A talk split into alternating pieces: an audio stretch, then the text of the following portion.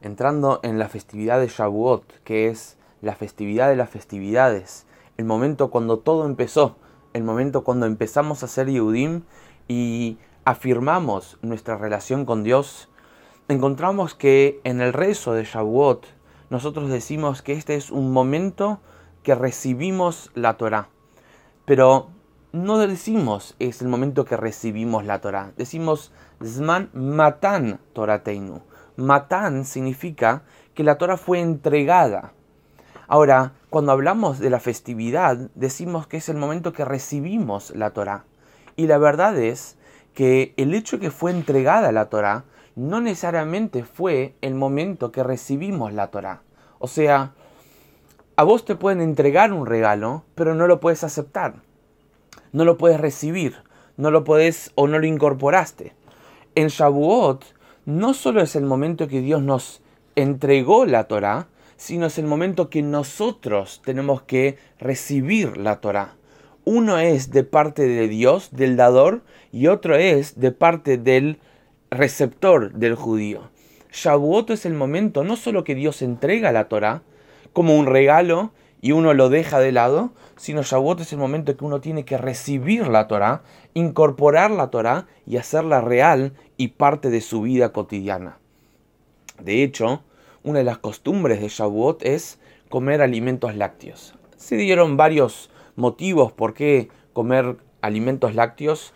Por ejemplo, la palabra halab en hebreo leche suma 40, que son los 40 días que Moshe estuvo en el monte. También lo lácteo era lo más práctico que podían comer apenas Dios les dijo las leyes de la faena, de cómo matar un animal de una manera kasher. Entonces lo lácteo era lo más práctico. Pero hay otro motivo que me gusta mucho más por qué comemos lácteo, que es, ¿qué es la leche? La leche es el alimento que la madre le da a su hijo, a su hija, lo más frecuente posible. O sea, a la mañana, a la tarde, a la noche, cuando está en la calle, cuando está em, en el camino. No hay un momento especial para dar que la mamá amamante a su hijo. Es siempre es constante y es un momento íntimo.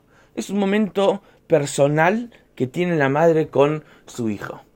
Esta es la manera como nosotros tenemos que ver la Torah. No hay un momento especial donde uno estudia Torah, donde uno crece. Es constante. Es a la mañana, a la tarde, a la noche. Es tu manera de vivir. Es tu manera de pensar. Es tu manera de actuar. Y no hay un show de esto.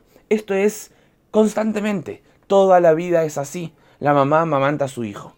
El yudí es así. Toda su vida vive con esto no hace falta show, no hace falta eventos, es parte de la vida cotidiana del Yehudi. Y en Shavuot dice Dios que cada Shavuot Dios reentrega la Torah y uno tiene que revivir este momento y reaceptar, recibir la Torah. No solo que Dios nos entregue la Torah, sino nosotros recibir la Torah.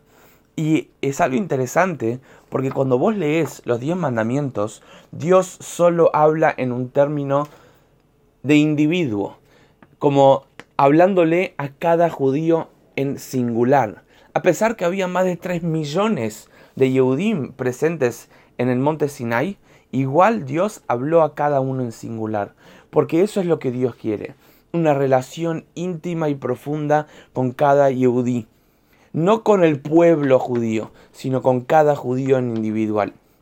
Entonces, este Shavuot, sentate y reflexiona. Y fíjate cómo podés recibir la Torah, no solo cumplir con la Torah, sino recibir que sea algo propio, personal, íntimo y lo principal, parte de la vida cotidiana tuya.